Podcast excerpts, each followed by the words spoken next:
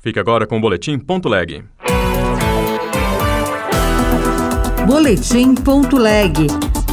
As últimas notícias do Senado Federal para você. Plenário homenageia mulheres que se destacaram na luta dos direitos femininos. É ainda uma excelente oportunidade de invocarmos a memória da nossa saudosa pacifista e reconhecermos a atuação das herdeiras de seu espírito na luta pelo direito das mulheres. Presidente do Senado recebe medalha da Justiça Eleitoral pela defesa da democracia. Eu sou Ricardo Nacaoca e este é o Boletim Ponto Leg.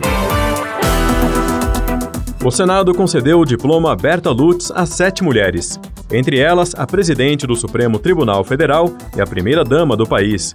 Repórter Rodrigo Rezende.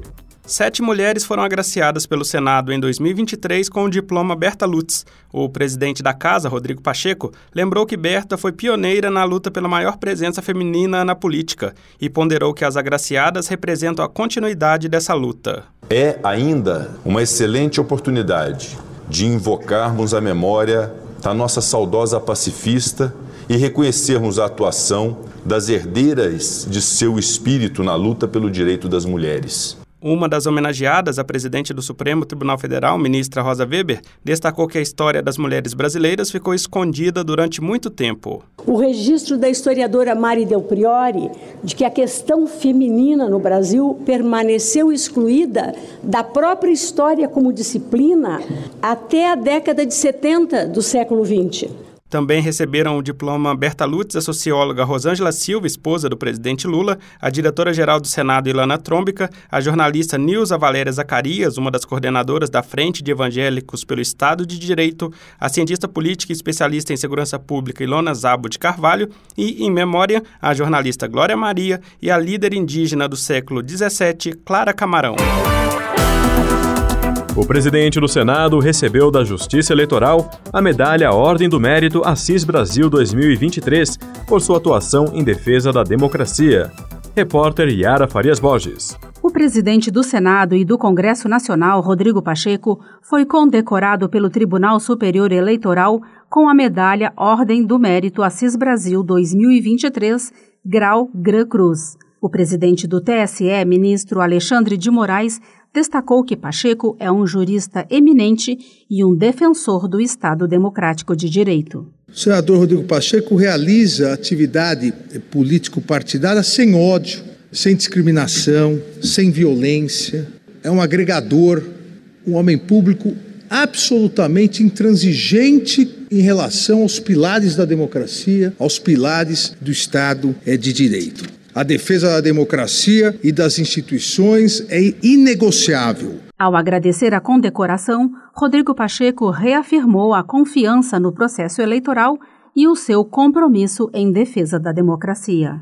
Reiterar meu compromisso inarredável com os princípios basilares da nossa Constituição, com o fortalecimento constante das nossas instituições e, finalmente, com a defesa firme e intransigente da democracia. Participaram da solenidade os presidentes da República, Luiz Inácio Lula da Silva, da Câmara dos Deputados, Arthur Lira, e do Supremo Tribunal Federal, STF, ministra Rosa Weber.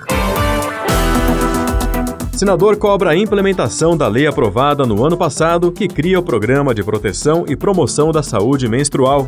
Repórter Carol Teixeira. Sancionado em março do ano passado, o Programa de Proteção e Promoção da Saúde Menstrual prevê a oferta gratuita de absorventes para estudantes dos ensinos fundamental e médio, mulheres em situação de vulnerabilidade e presidiárias. O projeto foi vetado pelo ex-presidente Jair Bolsonaro. Entretanto, o Congresso Nacional retomou a iniciativa.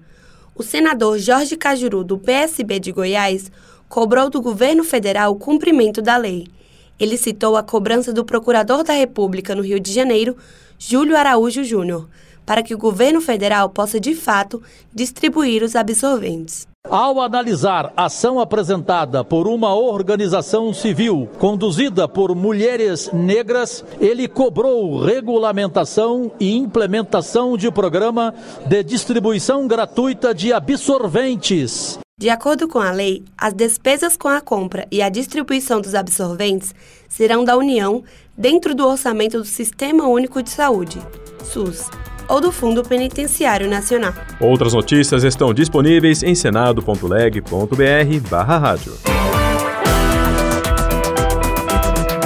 Você ouviu Boletim.leg. Notícias do Senado Federal.